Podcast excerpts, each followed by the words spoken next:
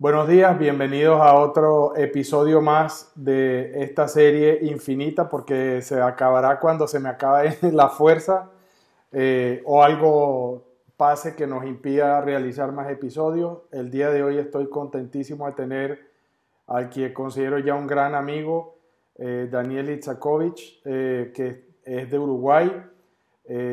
Voy a pedirle que se presente para yo no cometer los errores usuales cuando uno lo hace de memoria eh, espero que se acuerde de su vida y nos cuente pues de dónde viene y las características eh, que lo han llevado a donde está hoy y vamos a ir comentando acerca de su historia personal y cómo fue que nos encontramos y por qué está aquí hoy conversando conmigo. Sin más, buenos días Daniel, encantado de tenerte acá y pues eh, por favor danos un breve resumen de quién eres, de dónde estás, de tu familia, un poquito de esa referencia biográfica. Bienvenido. Bueno, muchas gracias eh, Javier, eh, es un gusto estar contigo. Eh, lo mismo siento yo, que en este relativamente corto tiempo que nos conocemos hemos desarrollado una, una amistad que, como vos muchas veces decís, nos encontramos tarde en la vida, pero, pero acá estamos y, y bueno, tenemos muchas cosas en común eh, yo te cuento, soy, soy uruguayo, eh, en 10 días cumplo 60 años, así que estoy llegando a, Por fin uno mayor que yo. Ahí va, eh, pero, pero bueno, contentos de, que nos encuentren en este momento. Yo nací en una ciudad muy chiquita, 100 kilómetros de Montevideo, una ciudad apenas 40.000 habitantes más o menos. Ahí, ahí viví, eh, mis abuelos eh, paternos habían venido de, Europa ya entre las dos guerras por, el año 29-30 y se instalaron ahí en esa ciudad donde tuvieron una tienda durante 50 años. Eh, mi padre después fue ginecólogo del pueblo, en la época que había dos ginecólogos nada más. Mira tú. Y bueno, ahí, ahí nosotros crecimos con, con mis hermanos en, en una eh, niñez, digamos, de bien de pueblo, donde se podía salir todavía a la calle a jugar a la pelota y entrábamos solamente para, para comer y dormir, por decirlo de alguna manera. Felicidad absoluta, diría yo. Felicidad absoluta. Eh, la puerta no se cerraba ni siquiera de noche, o sea, no trancábamos la puerta de noche. Eh, venía el lechero en el carro tirado a caballos y, mi madre sacaba la, la olla y de, directo del, tarro de leche le servían la olla y esa, y ella, esa olla se llevaba a hervir. Y a hervir, claro. La leche. eran otros tiempos que a veces hoy le cuento o trato de contarle a mis hijos que, tienen 25 o 30 años y, y, obviamente que me miran como diciendo de qué planeta viniste. Exacto. Ahora cuéntame de otra historia, de esa prehistórica, ¿no? Eh, sí, sí, sí, hay, hay muchas historias. Después yo, eh, a los 20, 22 años, eh, estando, ya había ido a estudiar a Montevideo y vivía en una, en una pensión que tenía la colectividad judía en, en en Montevideo. Y, ahí fue que empecé a, conocer un poco más de la, colectividad, cuáles eran eh, los, grupos, etcétera, y me enteré de unas eh, becas que, estaba, que estaban dando las universidades israelíes, y principalmente como había empezado a estudiar ingeniería, me, me interesó la, las becas que estaba dando el TECNION, que es el Instituto Tecnológico Israelí. Renombradísimo, renombradísimo en el desarrollo y, y, la creación, creo yo, de emprendedores, porque hasta donde tengo entendido, casi que todos los que salen TECNION, pues terminan emprendiendo algo con tecnología, ¿no? Sí, sí, incluso tienen varios premios Nobel, eh, son salidos del TECNION, profesores del TECNION. Eh, una de las... Eh, 100 universidades más prestigiosas del mundo y, bueno, eh, te imaginarás que, esa oportunidad no la iba a dejar pasar y en el año 83 eh, me fui, me fui solo a, un país que no conocía, que nunca había ido. Es más, cuando tomé el avión para irme, era la primera vez que, viajaba en avión. Así que imagínate, eh, año 83, eh, eh, una anécdota, te, cuento algo jocoso. Sí. yo tenía de, mis padres, de mi madre, de mi padre, algunos parientes en Israel, entonces les llevaba algunos regalos que, obviamente no los había elegido yo, los había elegido mi madre, los había envuelto ella y, bueno, ya al final del armado de la valija los puso ahí y cuando tomaba el, el avión de KLM en su momento, KLM claro. Mil años que no funciona más, eh, el KLM a Tel Aviv eh, y llego al control de, seguridad de, de, Israel, me empiezan a preguntar, bueno, ¿quién armó la valija? ¿Qué trae? Esto, lo otro, ¿viste? Como, como pude con, con ahí con un inglés medio chapuceado. eh, le, dije, bueno, y, bueno, dice, está, me, abrió la valija, bueno, a ver, eh, mostrame, no sé qué, y justo el, primer regalo que, le mostré y lo abrió, era, no sé si te acordás, unos encendedores que había antes, que eran con forma de, granada. Ah. bueno, eso, imagínate, fue lo primero que abrió el hombre. Empezamos muy bien en Israel. Tan bien que terminé sacándole hasta los cordones a los zapatos de los campeones, todo. Me, hizo desarmar la valija de punta a punta y bueno, esa fue mi primera experiencia con, eh, la seguridad israelí. Y, bueno, eh, llegué a un país donde no conocía, más allá de que no conocía el país, eh, la mayoría de las costumbres o casi nada. Tampoco conocía el idioma, con lo cual era un hándicap eh, bastante importante, pero Israel es un país que está preparado para recibir eh, inmigrantes, eh, los recibe por, cientos de miles por año y, bueno, rápidamente nos mandaron a, hacer unos, unos cursos acelerados de, hebreo en, la Universidad de Beersheba, en el el desierto de Negro, en el sur. Sí. Y recién después subimos a, a Haifa, donde, donde unos meses después, después de algunas, algunos eh, retoques más de idioma, pudimos empezar a, estudiar. y bueno, y ahí, ahí pude terminar la, la carrera de ingeniero aeronáutico en, en estación. Y, y después de, de, haberte concluido exitosamente, digamos, entre, entre el hebreo, el inglés y todo lo que traías de, de, bagaje, eh, ¿qué ocurre? ¿A qué en Israel obviamente es común que normalmente las personas terminan la universidad o antes de entrar a la universidad tienen que hacer servicio militar, ¿no? Entonces, ¿cómo, ¿cómo funcionó eso contigo en ese caso? Eh, los israelíes comúnmente eh, hacen el servicio militar una vez que terminan la secundaria, a los 18 años, y recién después, cuando terminan el servicio militar, van a, a, la, universidad. Exacto. A los inmigrantes nos dan ese beneficio de, porque, bueno, hay que adaptarse primero a la, a la idiosincrasia de, de Israel, nos dejan primero estudiar y después recién ingresar al ejército. Con la ventaja para ellos también, no solo para nosotros, de que nos reciben ya profesionales. Entiendo. Entonces, ahí eh, cuando terminé el, título del Tecnión, ahí ingresé en la Fuerza Aérea. Obviamente con ingeniería, ingeniería aeronáutica no tenía muchas... Eh, no, era, no era que estaba por escoger mucho. No, había un porcentaje muy chico que iban a la naval, pero el 95% te diría que, íbamos eh, a, la Fuerza Aérea. Y, yo había tenido un, eh, un, tutor en el, en el que era especialista en helicópteros.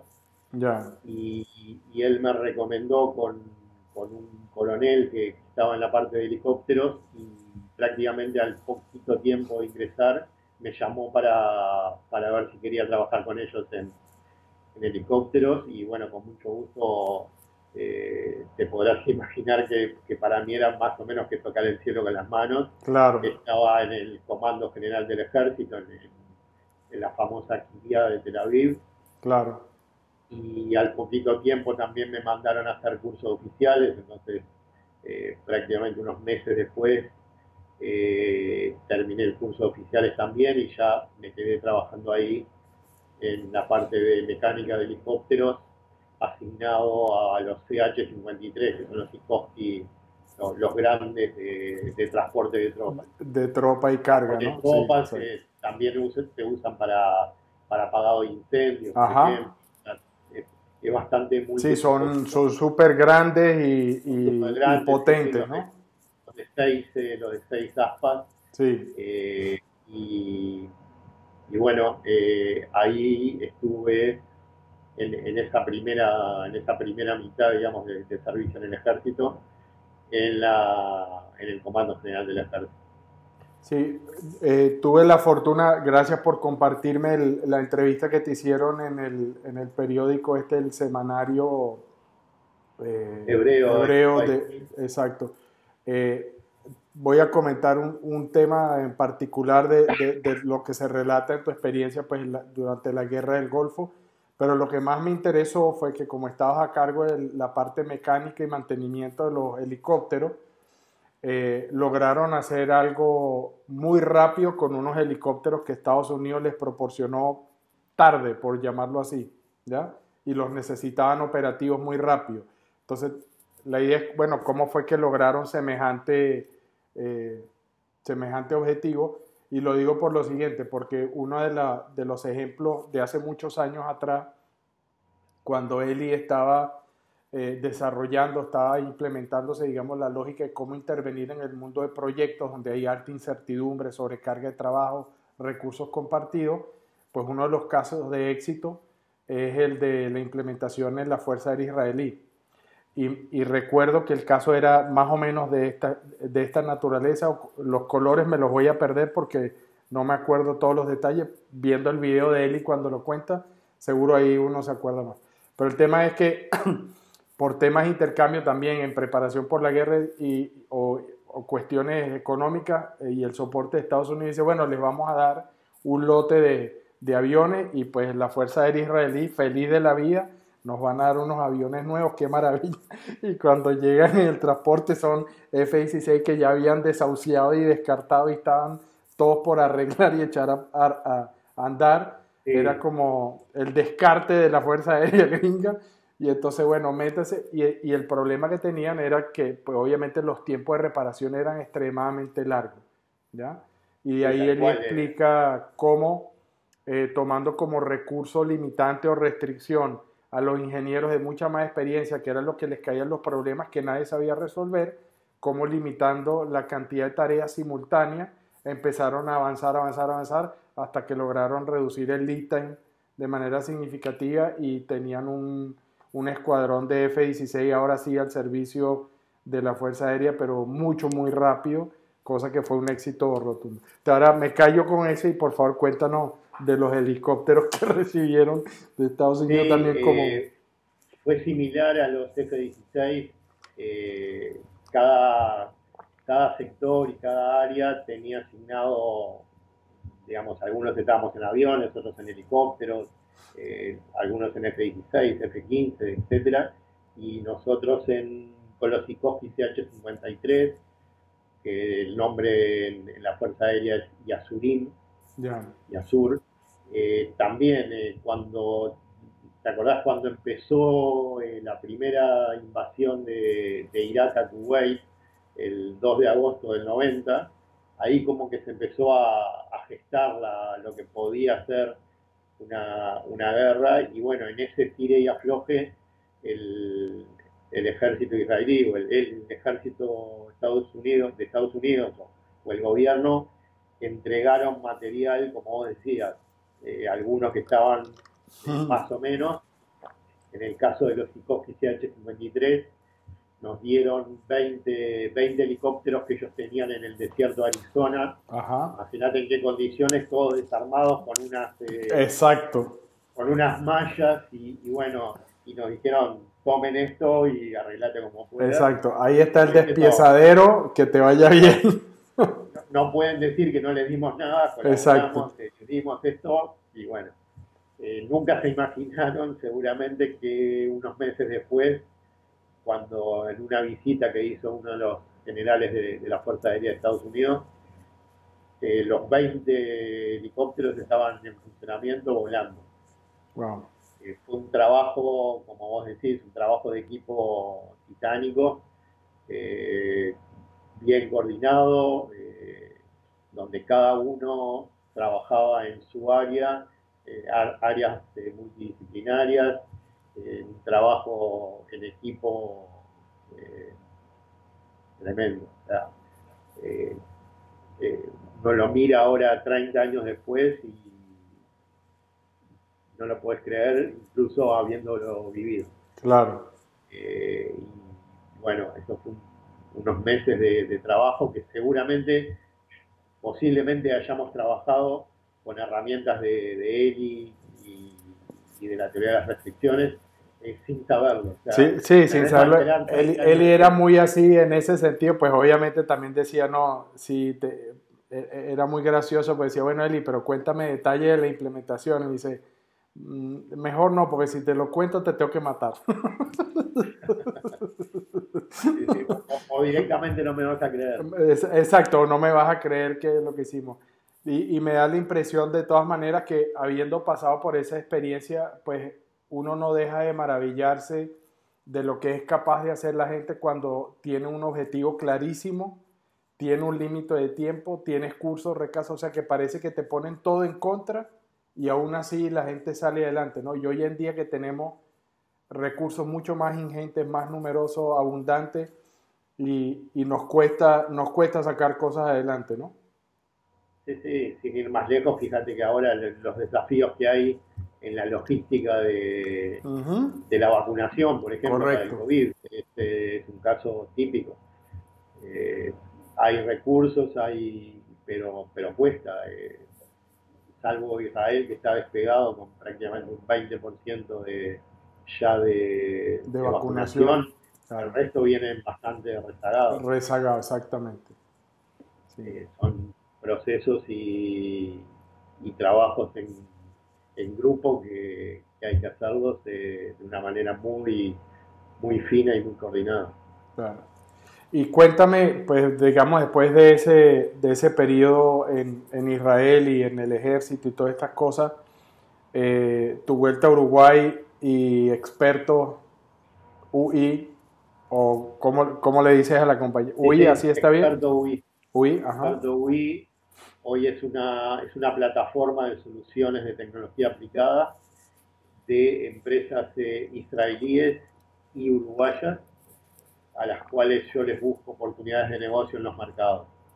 En los mercados eh, amplios, eh, vos bien sabés que hemos hecho proyectos en Uruguay, en Argentina, en Paraguay, estamos intentando con algunos en, otros países, pero bueno, están en, en diferentes etapas. La pandemia también nos encontró en, en varios procesos eh, eh, más adelantados, menos adelantados, pero bueno, una de las principales eh, soluciones que, nosotros tenemos en, en ese portfolio de, soluciones es la solución de Goldman Consulting y su software house OneBit. OneBit, correcto. Y así pues podríamos pasar un buen rato hablando, pero más que hacer eso me interesa que nos cuente las experiencias de haber ido a, vender, digamos, esa, esa herramienta, específicamente la herramienta que sé que has estado moviendo en, en, estos distintos países con distintos clientes, es la solución fundamentalmente de retail, que es la, la, que, la que permite optimizar, si se quiere, el, el, inventario que las compañías tienen atrapado o con las que están funcionando dentro de la tienda o la cadena de tienda y lo que se hace es a través de la lógica que se ha desarrollado en Goldratt ya por más de 30 años, es hacer que las empresas puedan maximizar la venta teniendo lo correcto en el lugar correcto, en el momento correcto y con la menor inversión de capital con riesgo porque siempre tienes que invertir capital y es parte de lo que te da la rotación y la utilidad, pero el riesgo viene de tener que usar pronóstico y tener que adivinar mucho, que hay partes u ocasiones donde es inevitable, pero a través de la herramienta y la lógica de las soluciones de Goldratt, eso se minimiza, lo que hace que el, el negocio rinda fruto y a un nivel de rentabilidad mucho más alto. Entonces, ¿por qué no nos cuenta un poco pues, quiénes lo están usando en Uruguay, en Argentina, en Paraguay y qué planes tiene para seguir expandiendo eso? ¿Y qué te ha parecido ese proceso de, llevarlo a cabo? Bueno, sí, eh, nosotros eh, hace prácticamente un año y medio que venimos trabajando con, con la gente de OneBit eh, y básicamente orientados al mundo retail con esta herramienta que, como vos bien decías, eh, es una herramienta que permite optimizar el flujo de mercadería en una cadena de retail para tener en todo momento, en tiempo real y con datos reales, el stock necesario para optimizar las ventas y obtener un, un retorno en inversión eh, rápido y efectivo. Eso es lo que, a lo que apuntamos. Eh, hemos visitado en, en, este año y medio, cuando se podía, cuando podían venir los, los, los ejecutivos sí. de, de, de sí. eh, vinieron varias veces. Eh, vos estás al tanto de, de, las visitas que han hecho acá a la región, tanto Uruguay, eh, Uruguay y Argentina. Correcto. atendiendo en principio con una base técnica en Colombia Uh -huh. eh, cuando, justo cuando estaba empezando la pandemia, nosotros estábamos armando una base técnica acá en Uruguay, pero por, por obvios motivos ese proyecto quedó un poco en ver, eh, congelado. Eh, ya veremos, sí. Eh, pero, pero seguramente lo vamos a hacer porque hay muy, buena, muy buenos recursos técnicos acá en Uruguay y la idea es que desde Uruguay demos soporte a todo lo que es el cono sur, eh, Uruguay, Argentina, Paraguay, Chile. Correcto. Y, y, hemos tenido una receptividad muy importante en, en, los, eh, en los dueños y los ejecutivos de las cadenas de retail. Eh, prácticamente anduvimos en un orden de, de un 25% de efectividad entre las cadenas que visitamos y las que realmente firmaron eh, el acuerdo el para avanzar el proyecto, exacto. Para avanzar el proyecto, con lo cual eh, es un porcentaje en, en ventas eh, alto. bastante alto. Muy efectivo, sí. Y, y eso ha sido por eh, la agresividad en el buen sentido de la palabra de OneBit eh, para mí tiene una herramienta eh, fantástica que es eh, la oferta a la cadena de hacer una simulación sin costo Correcto. de cómo de cómo hubiera eh, funcionado en un periodo de tiempo con, con algunas sucursales y algunas categorías de productos, cómo hubiera funcionado la empresa teniendo OneBit comparado a eh, cómo funcionó sin OneBit.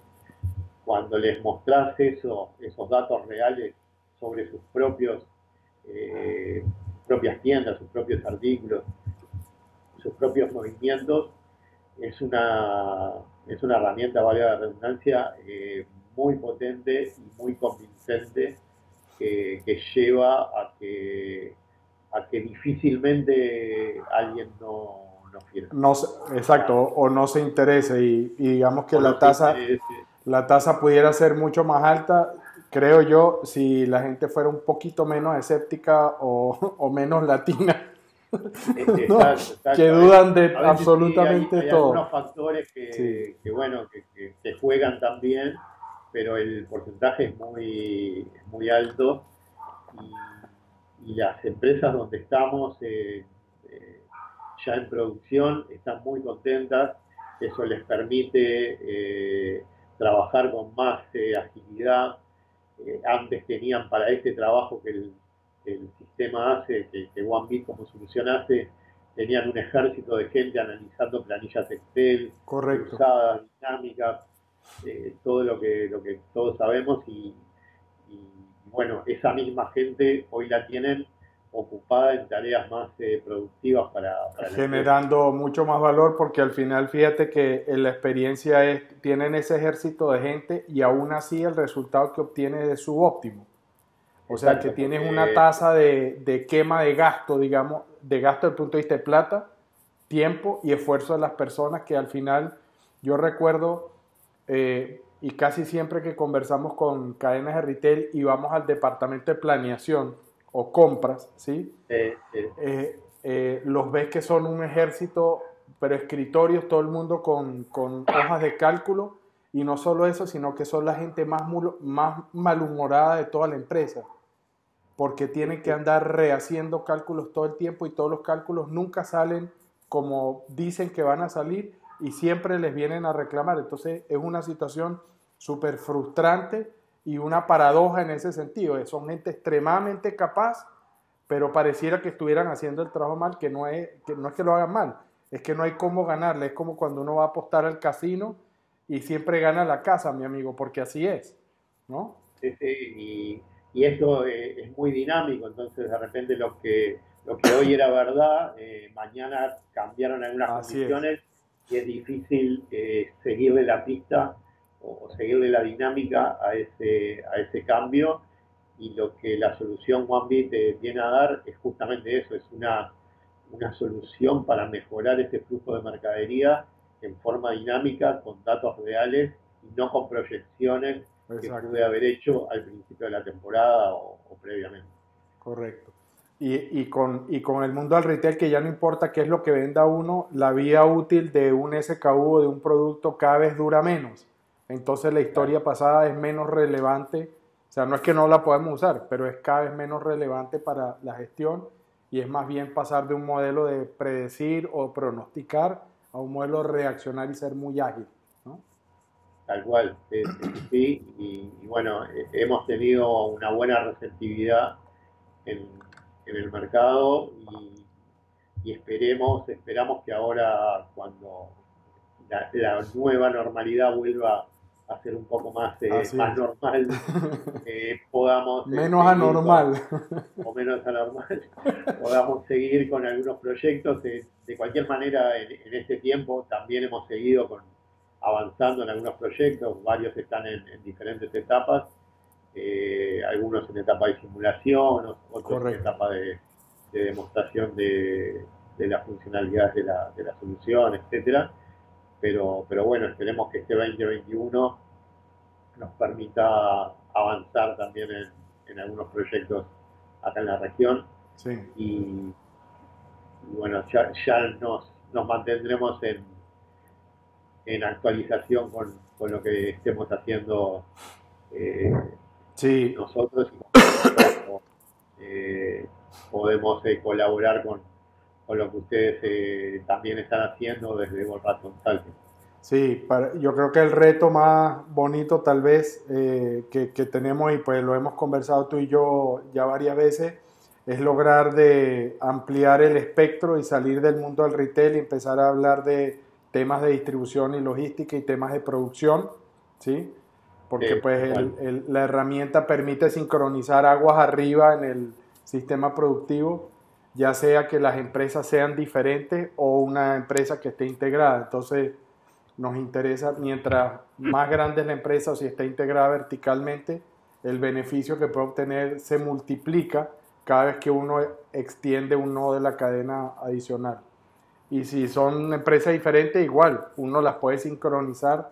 Tenemos muchos ejemplos donde las empresas se dan cuenta que colaborar uno con otro les va mucho mejor a todos que seguir en ese tema de tratar de optimizar mi rentabilidad, mis condiciones y por eso tenemos ese punto de encuentro álgido donde estamos entre cuánto me va a costar y el margen y todo y, uno termina peleando por precio más que por, por darle velocidad a la llegada al mercado.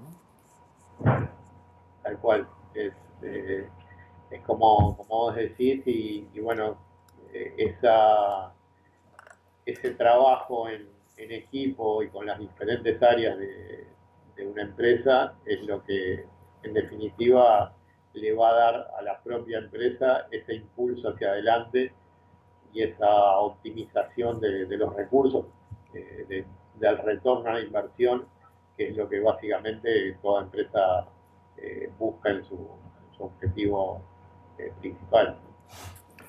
Daniel, y ya como estamos cerca de la media hora, una pregunta, ¿qué te gustaría que pudiéramos lograr en este año, asumiendo que nos dejara, pero que tuviese un impacto? En nuestra, a nuestra edad estamos pensando cada vez más en el legado, ¿sí?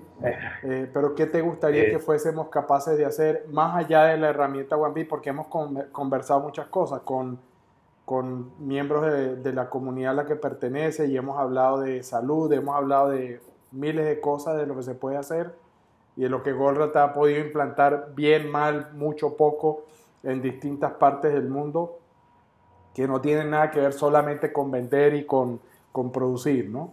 sino en el, casi que en el mundo de los servicios, en el mundo de, de generar bienestar, porque las personas lo hacen mejor, piensan mejor, se educan mejor, ese tipo de cosas. ¿Qué, qué te gustaría como objetivo poder mirar de cara al 2021, 2022 para ti, para Uruguay, tu empresa, lo que pudiéramos hacer juntos?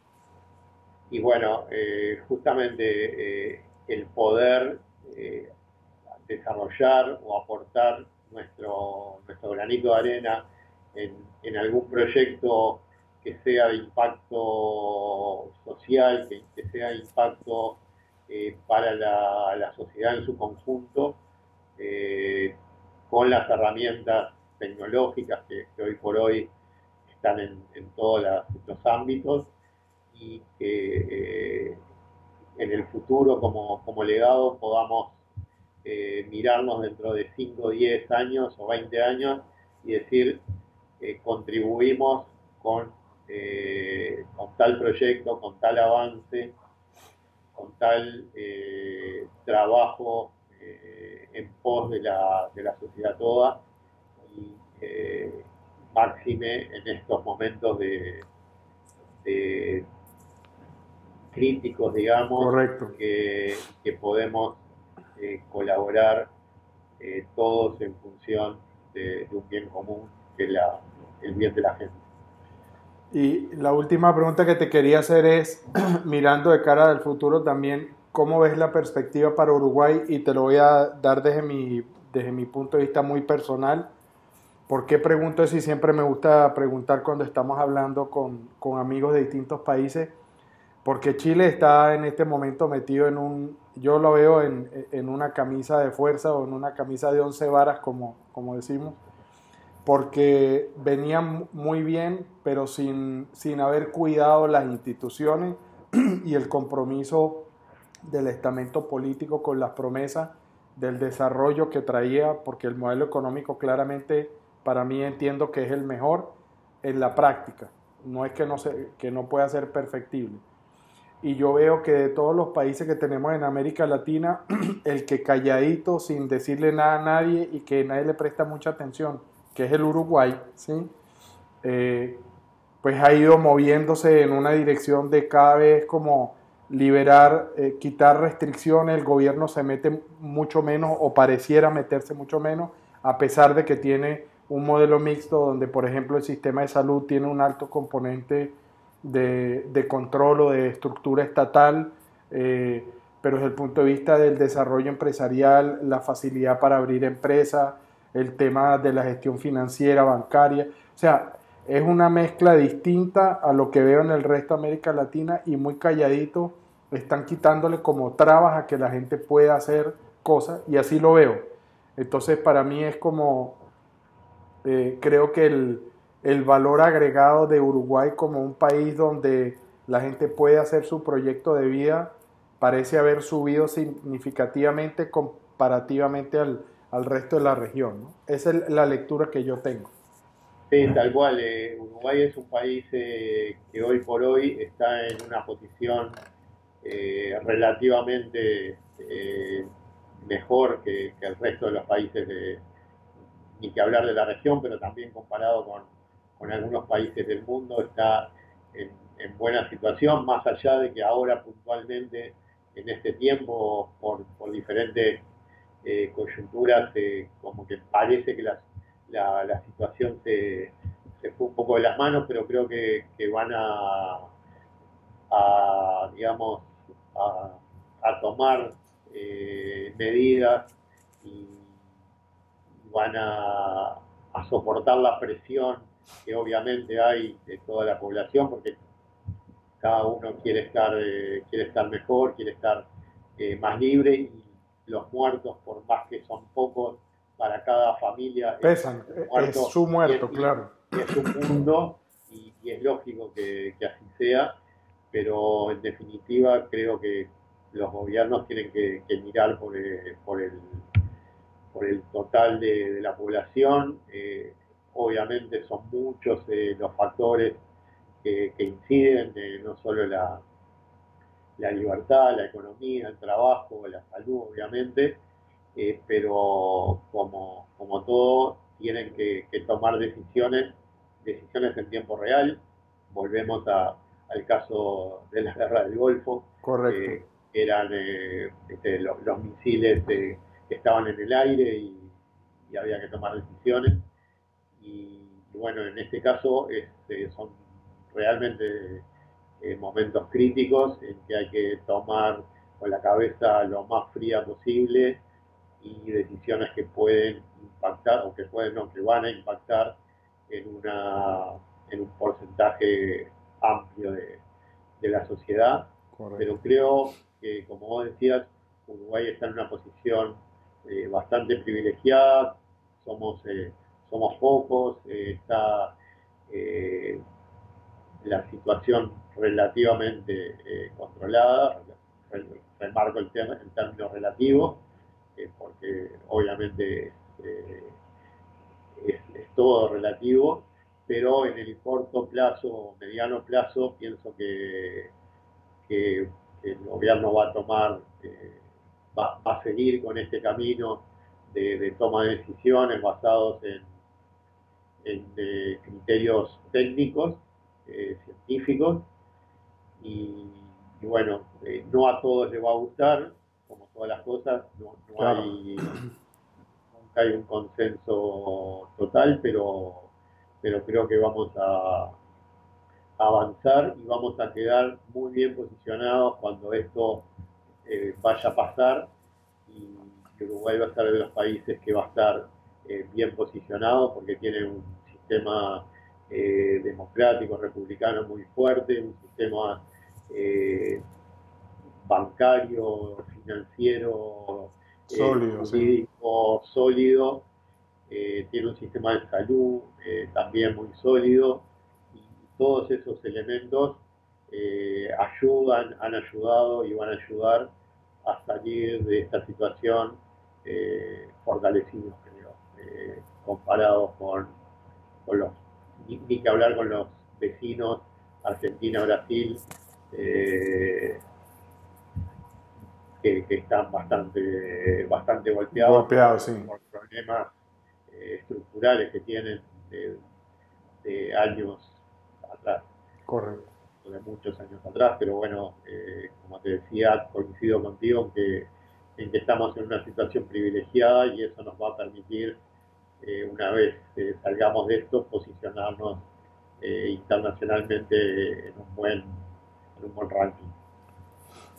Fantástico. Pues bueno, Daniel, yo creo que para un día domingo ya eh, y hemos compactado muchas cosas en, este periodo. No me queda sino agradecerte de corazón el tiempo que me has dedicado y pues la fortuna de, nuestra amistad y poder continuar explorando y desarrollando oportunidades para poner nuestro granito de arena. Te mando un fuerte con mucho abrazo. Gusto, con mucho gusto, Javier. Eh, sabes que siempre puedes contar conmigo. Eh, es un honor para mí eh, esta, esta amistad que hemos desarrollado en este, en este tiempo, trabajando eh, desde acá, desde Uruguay, para, para OneBeat, para World Consulting. Y bueno, estamos a las órdenes para, para seguir avanzando en, proyectos en la medida que, la pandemia exacto, no, y cuando nos dejen el bife y el vino. Así que ese, eh, ese está. La carne ya, ya, está en el horno. ah, no tiene idea, se me hace agua en la boca. Me imagino. Sí. Te mando un gran abrazo, Daniel, y muchísimas gracias. Abrazo, Javier, y un gusto, y, y estamos en comunicación. Listo. Gracias a vos. A ti.